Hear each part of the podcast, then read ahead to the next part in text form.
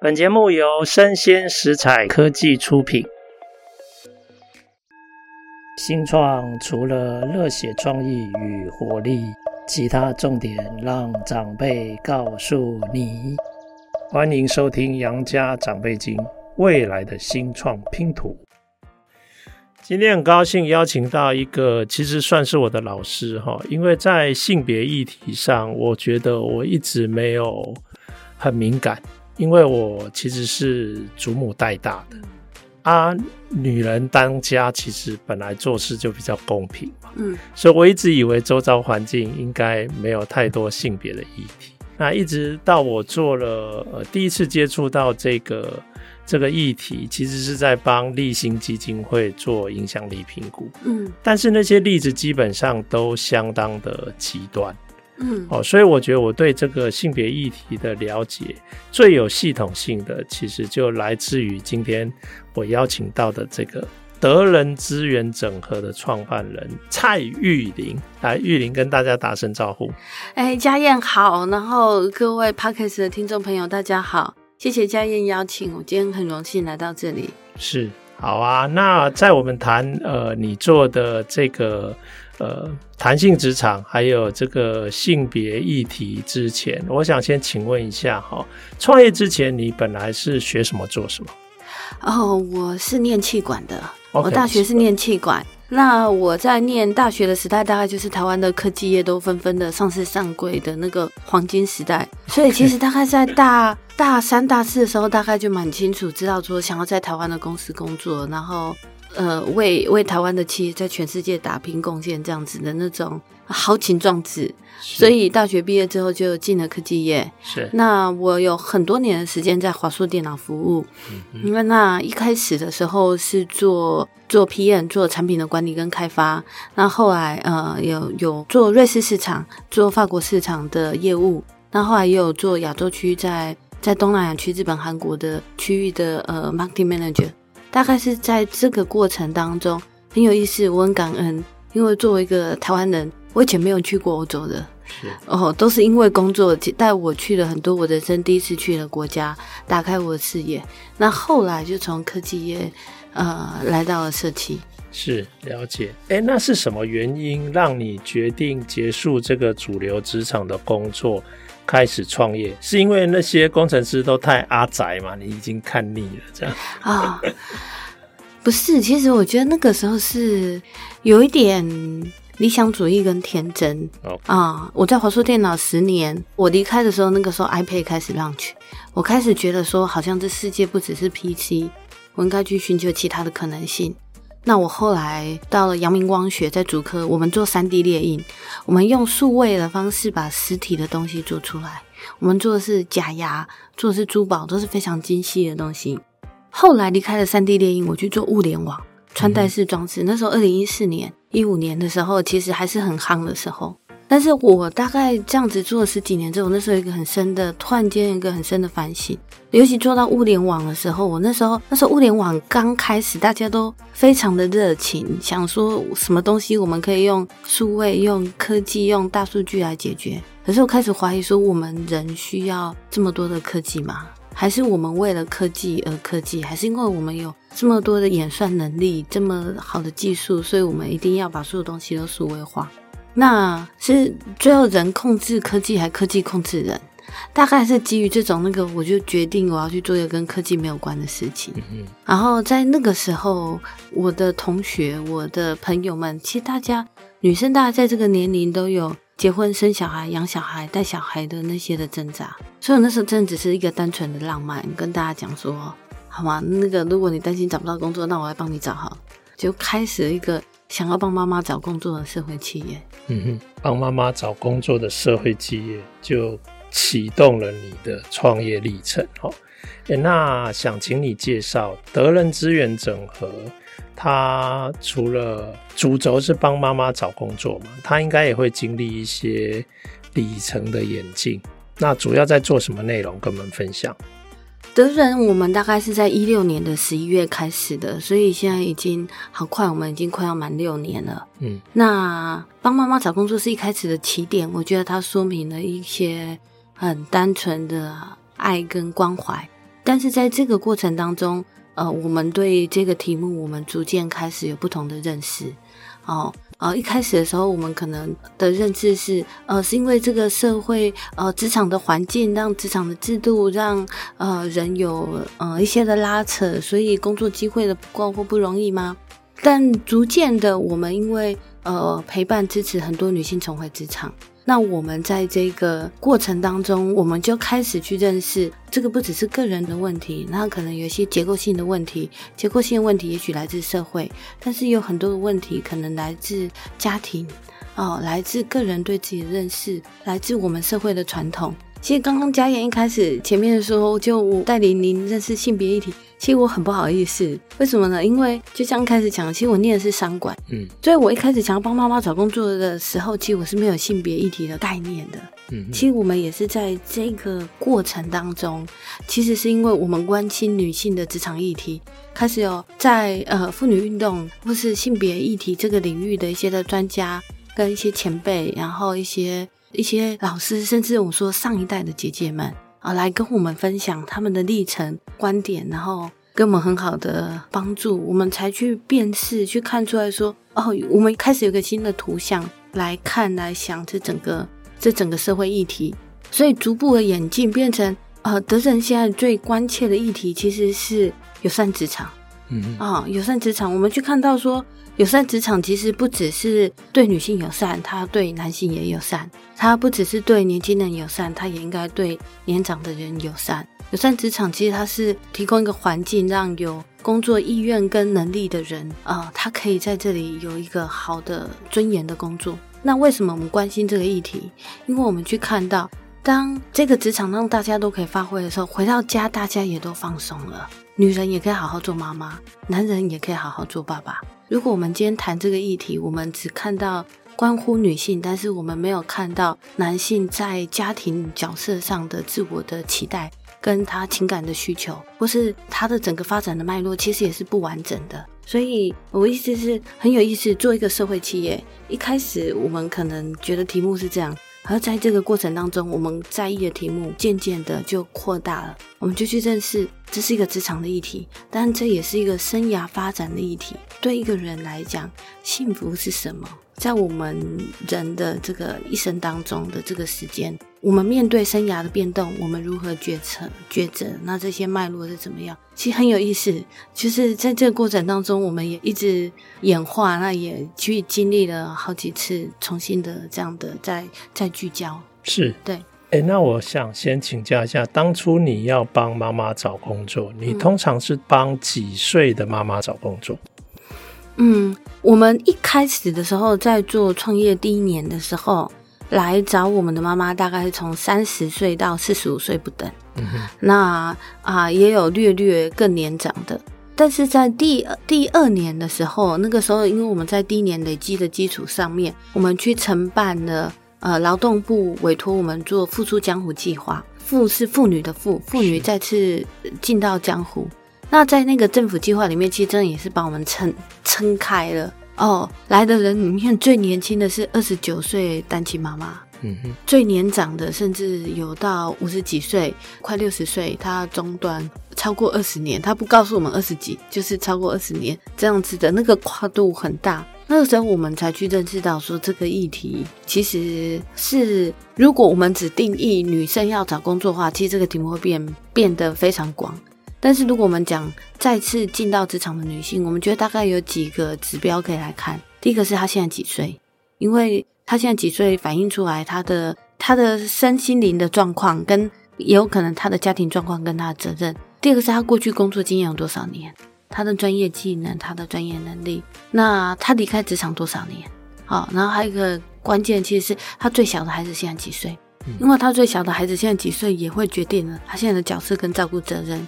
其实大概从这几个指标，我们就可以比较聚焦的来谈不在职场上的女性，她到底是什么样的样貌，或是呃，要要给谁什么样的方案？这样是。那我可不可以说，你处理过的这些妈妈，大部分是不是都是因为家庭的照顾责任而必须要先离开职场？也许是对子女，也许是对长辈，还是什么其他的原因，他们离开职场，然后你们想要帮忙？让他再重回职场？起初我们想要支持的是，就是我所以说开始做的时候很很浪漫。我们在了解这个问题的过程，起初我们想的就是很单纯啊，就是那个要照顾小小孩，要重新再回来的。但是我们开始做了之后，我就说我们就开始遇到很多不同的故事，而离开的，或者是而回来的。嗯、这个当中有包括呃，孩子长大了，孩子上了小学，孩子上了国中，所以他重新再回来。然后有包括有一些人，他可能其实他一开始他没有想要离开职场，但那时候工作的环境太残酷，他连怀孕都很困难。有的些人为了怀孕就离开职场，然后一路到孩子比较大。那也有一些人，他可能是呃，他的公司经营不顺。倒闭呀、啊，或是怎么样，他转职不顺，所以他离开职场再回来。那我们也有遇过有一些，他一开始没有觉得他会再回来职场，但他遇到人生的非预期，他先生的生意失败，先生有小三，嗯、先生生病。什么样各式各样的，就是呃，跟他本来想的不一样，但是种种原因，他需要再回来工作。其实各式各样都有，所以如果要更聚焦来讲的话，其实我们认为政府如果在这一类的议题上，其实应该还可以再分为几个：有小小孩的女性、中高龄的女性，然后她是。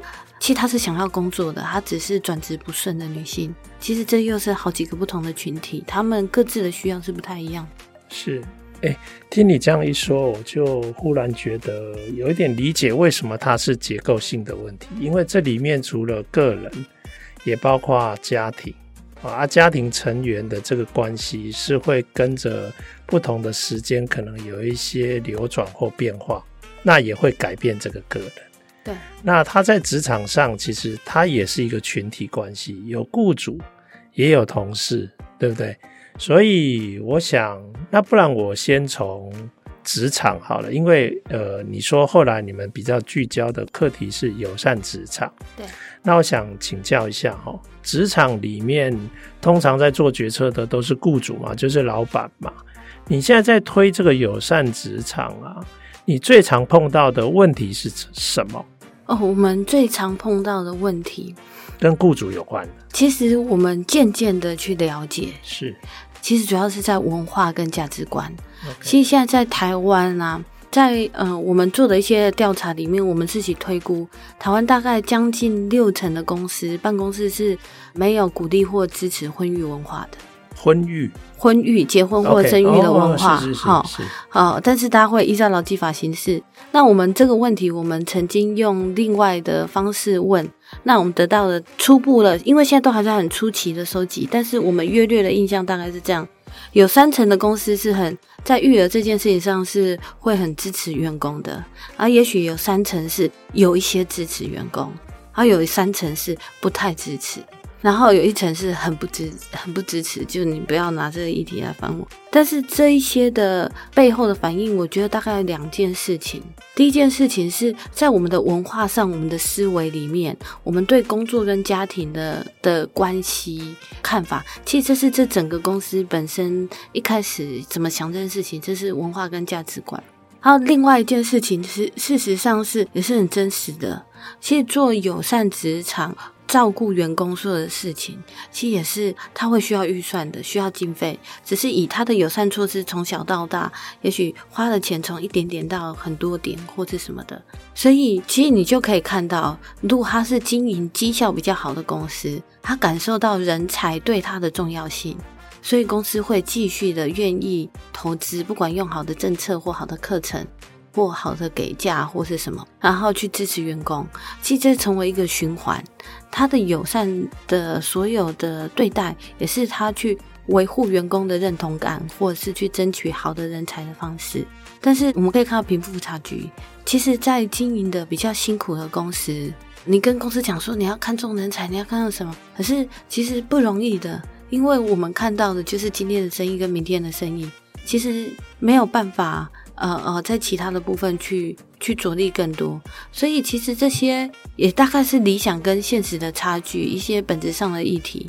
所以讲友善职场后，我觉得呃，我们去学到的就是更重要的是，怎么样把它转成 business 的语言，转成管理的语言。让雇主去了解到这件事情对我们公司要去达成，譬如说明年的目标，我要补多少人，我的营收要成长到哪里，我要怎么样？那我我的员工认同度要多高？那呃这些措施可以怎么样支持我们达到这个目标？其实更容易的，比讲一些就是更理想性的话，是对，把它跟 business 建立连接。是对。其实我想，雇主担心的可能就是员工如果有很多的问题，那我们都要想办法兼顾或者设法帮他们解决。光管理成本、管理心力的耗费可能就会提高。那是不是有些雇主就会觉得，他干脆军事化或统一或标准式的管理，对他来说比较简单？其实佳也，你讲这个问题，我觉得我们就讲到其实这些整个问题的核心了。嗯，这已经到文化非常深层的问题，就是在我们的社会文化里呀，一个人作为一个成人，要为自己负责任到什么程度？那哪些是自己要为自己负责的？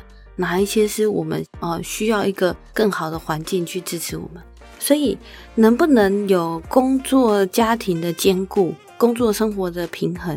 其实关键。看起来是公司的环境、文化跟氛围，但是很多时候，在一个又一个的事情上，个人的呃选择、个人做出来的判断，以及个人有没有能力去做好的沟通跟资源的运用，就是个人为自己负责这件事情，其实很重要的。但是这两件事情其实并不是二分法。我们看到的是，如果一个公司如果要去友善的对待员工的话，其实我们必须要两个部分。一个部分是政策跟措施环境，另外一个部分其实是对员工的培力。哦，我的高潜力人才，或者是我的主管，我怎么样去支持他，让他们有更好的能力去同时管理他的工作跟家庭。嗯、哦，其实这两件事情都非常重要。今天台湾社会不会因为通过了很多法律，马上素人获得工作生活平衡，不会的，因为。最后还是要这个人怎么管理自己的人生，但是也因为这两件事情，我们的社会一直没有各自看得非常清楚，所以就会像您刚刚讲的，有些雇主就会说：“那我难道我要照顾我员工的全部吗？那我军事化管理好什么？不是的，公司跟员工之间其实应该有一个界限，就是各自负责到哪一种程度。所以，呃，很有意思，在我们演化的过程，其实，在德仁的前几年。我们从关注女性的议题，去看到结构性的问题，然后我们去做很多的社会的倡议，然后我们关注弹性工作的职场，关心弹性工作环境，关键什么？但是在过去这两年，特别是我觉得疫情其实让整个台湾社会去，尤其去年的三级警戒，大家前所未有的去经历关在家里什么之类的。可是在这个时候，我们才会去意识去看到。呃，因为台湾前所未有去体验了在家上班或者什么的，到底能不能成功？公司跟员工彼此之间各自可以做到哪里？其实还是在于个人，还有这个公司的文化。好多人跟我讲，在家上班更累，因为他怕老板觉得他在偷懒，然后所以他一直坐在电脑前，然后老板丢个讯息给他，那个十秒钟内一定要回，要不然就什么上厕所要带手机，啊，平常在办公室还不用这样或者什么。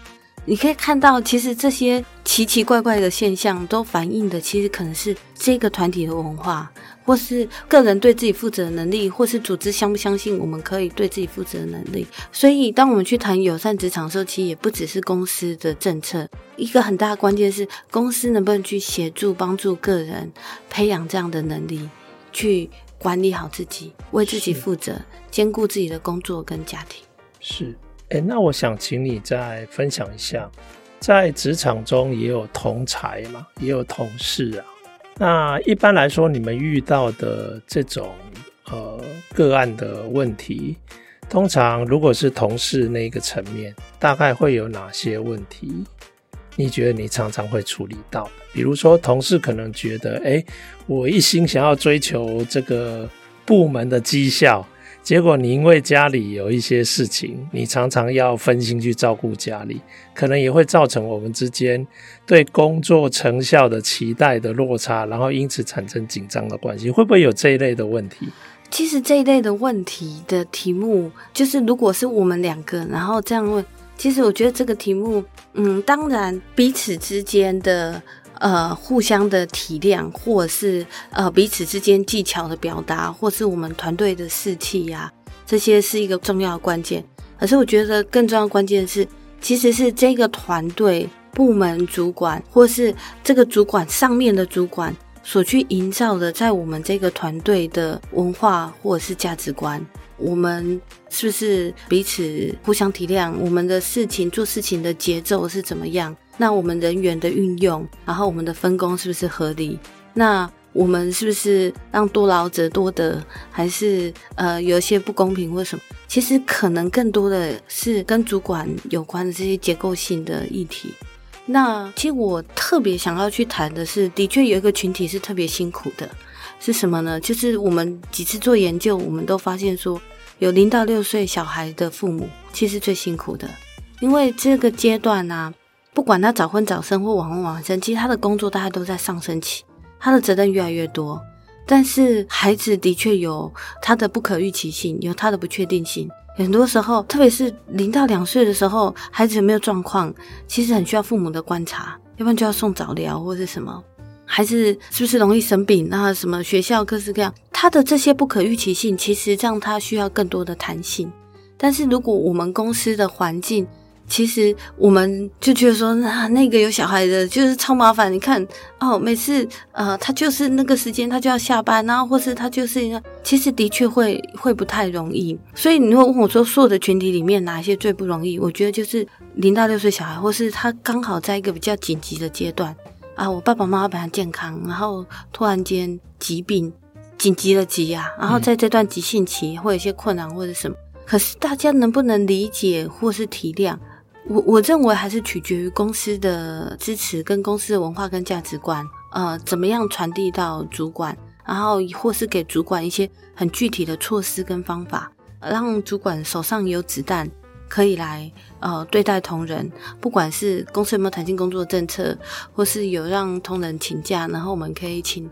替补人力的政策或是什么什么，其实这些也都是有很大的关联性。了解，其实也就是说，友善职场的一个最重要的关键，其实应该是在经营决策的层级，因为它会决定价值的取舍的方向，那它也会决定组织的设计，对不对？然后它也会决定这些人应该是怎么认知，应该具备什么样的能量。或者它其实也会影响整个系统跟组织的文化，是哦，了解了解。诶，那我们回过头来，人的另外一方面，呃，工作之余其实就是家庭嘛。在你接触的这些个案里面啊，有没有一些呃家庭的因素导致他要重返职场上更加的困难？比如说，诶，他的家人，比如说，诶，他的先生，哦，或者。他的其他的，比如说，诶、欸，父母啊等等。嗯、呃，我先不要讲重回职场的，我讲一个一直在职的故事好了，嗯、因为我觉得这个非常有意思。这个故事是呃，这个当事人他上个月跟我说的，他是在台湾一个很有名的外商公司的的经理人，那做的非常好。那这个这他跟我说，他跟我说，哎呀，其实你知道吗？我本来没有要生小孩的，但我加入了这个公司，这个公司啊，弹、呃、性工作又有善育儿，然后让我觉得好像在这里兼顾工作跟家庭是可能的，所以我就生了小孩，然后生了两个孩子，然后现在两个孩子都上小学了，嗯哼，然后就当他跟她的先生工作都很好很忙，就当孩子上小学之后。她的妈妈跟她的婆婆两个人都还跟她讲说：“你花太多时间在工作了，你没有陪你的孩子啊，孩子的成长只有一次。”然后他们两位都要求她辞掉工作回去带小孩，不是先生哦，是妈妈跟婆婆。如果婆婆我们还会说自己的妈妈为什么？可是。呃，他们的这个要求的背后，都是出于他们对子女的爱，他们对于孙子女的爱，他们相信这样是最好的。所以你知道这件事情反映什么吗？反映其实价值观跟文化。而这件事情，呃，在这样子的故事里面，当事人自己要怎么样去看，怎么样去沟通，怎么样去做资源的运用跟什么，其实这些都是关键。所以这就是我呼应了。您刚刚开始的问题，不在职场上的女生，她为什么会更挑战？因为她一直在家的这个环境跟这个框框里，她要重新再回到职场的时候，其实在家一直在家这个背后，其实是我们的传统、我们的文化、我们的价值观，我们怎么看待这件事情，等于要从一个体系，她要跳出来去另外一个体系，那个要跨出来的点是不容易的。表面上看起来可能是先生说，是婆婆说，是妈妈说，或是小孩说，或是什么。哦，或是情势的不得不然呐，就真的生病了，没有人顾啊，啊，就是找不到保姆或什么各式各样的原因。可是，其实，在这些看起来各式各样的原因背后，最后关键，我们看到现在，我们觉得是当事人，当事人自己怎么样看待这件事情？嗯，当事人对自己人生的想法跟期许是什么？当事人他有没有一个勇气，就是要去做出这样的突破？那。这种时候，我们其实通常都鼓励大家，你要看远一点。你希望你三年以后，你的家庭、你的工作是什么样子？五年以后、十年以后，你希望自己是一个什么样的人？往往就是这些眼前的困难，让人有办法可以跳出来，都是因为要看远、看近，其实就卡住了。然后那个理由听起来好像都很合理。是，其实所有的人都一样嘛，哈。工作之余，你面对的是社会传统价值，然后进了职场，有整个职场的组织文化，对不对？职场的这个价值系统。但是你要做任何的事情，或要做任何的改变，关键还是在个人嘛。对。哎，那我想请教，那德人如果要从这一点来帮助这些个案，你们现在大概会从哪些地方去着力？呃，德仁的工作，我们大概可以分成大概三个部分。第一个部分呢，是关于社会，好，我们透过做一些的呃调查跟研究，让大家去看到整个社会的状况。就像我刚刚可以跟您分享这些，其实因为我们做了很多地线的个案跟研究，然后去连接。第二个最重要的事情是啊、公司我们在企业的部分呢，我们希望用。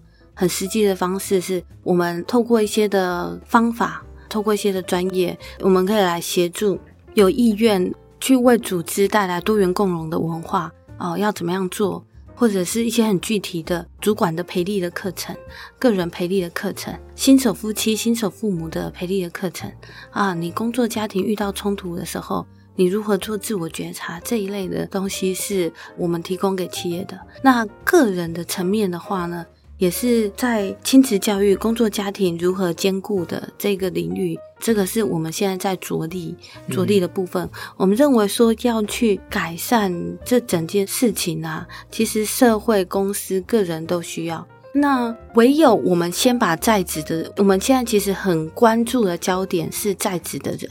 怎么样让在职的人去 empower 他，让他自己知道他自己可以做选择，让他自己可以有方法去寻求突破，或是去寻求协助，以至于他不要中断。这是我现在最关心的事情，因为不要中断就不需要回来。嗯，好，那个回来通常都是比他不要中断大概多十倍的 effort。是，他只要不要断啊，嗯，就不会有太大的困难。所以我们就很关注的是公司的政策、公司的环境跟资源。还有这个个人自己怎么想，好让他可以不要断。我们觉得不要断这件事情是一个这样子好的环境是重中之重。可是当组织当对在职的员工好，然后他的环境跟氛围也比较好的时候，不在公司里面，在外面的人他才会比较有机会进来。嗯。但是如果我们先不考虑公司跟自己员工的关系，在外面的人其实想要寻求进来啊。其实是更不容易的。了解。那我最后想要请教一个问题哦，这些年其实报章杂志还有坊间都一直在谈论企业 ESG 这件事。那我想请教，这样的一个思潮跟趋势，对你刚刚讲了几个面向，比如说你们在社会面，也许在做社会教育或倡议。包括研究嘛，从研究以研究为基础，或者是跟公司接触，也许是担任顾问咨询的角色，那也许也会有培力服务这些提供，或者是个人的课程可能甚至是生命教练啊，这种课程可能都有。你觉得跟 ESG 的企业在合作上有哪些可能的面向可以推展合作？呃，ESG，当我们在谈永续发展的时候，今天我们大部分都谈到节能减碳。嗯，那但是在 S 的部分，Social 的部分来讲，我们认为核心是友善职场。我们公司权力范围里面，我们自己可以影响到的员工，我们可以做哪些事情？那我们认为有两个部分，一个部分是针对其实已经有这样子概念啊，也有一些资源投入的员工，我们提供的可能是一些工具，就像我们刚刚说的一些的课程，或是一些的演讲哦，去为公司带来一些氛围，然后去培力个人，让个人更有能力做好的选择，特别是公司的关键人才。那第一个部分是，呃，我们汇聚了德人的人才库里面，我们汇聚了一批高阶经理人，退休的高阶的人资主管，他们都是在外商退下来，然后有非常多非常好的丰富的经验，能够做很好的组织架构的诊断分析跟导入新的方案，去帮公司建立文化，做组织设计。所以，如果有意愿这样子做的公司，事实上我们在那些。比较中型的公司，他可能以前觉得没有办法这么快速的去取得这些 know how 或 domain knowledge 或者怎么样，但我们现在可以用专案的方式引荐好的经理人来用顾问的形式做这样子的设计跟提供。啊，我们很希望就是不管公司的规模多大，不管公司的人数有多少，只要公司愿意想要做这件事情，我们都可以有资源跟方法提供一些协助。这部分是我们期待的。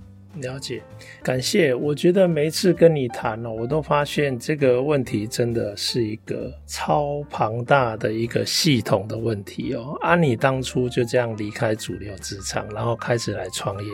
的确，那时候心中应该是熊熊的一把烈火哦，抱着理想来创业哦。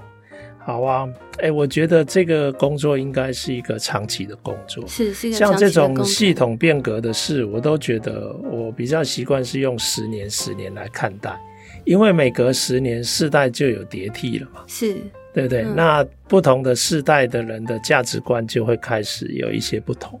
哦哇，我觉得你真的超级勇敢哦！没有，这个是误入丛林。一开始的时候，我们只看到社会问题的一小角，那慢慢慢慢走到这里。是了解了解。好啊，那我希望下一次有机会可以再邀请来跟我们谈论你在这个领域上的新的进展。好，是、嗯、也谢谢各位听众的收听，谢谢，谢谢谢谢大家。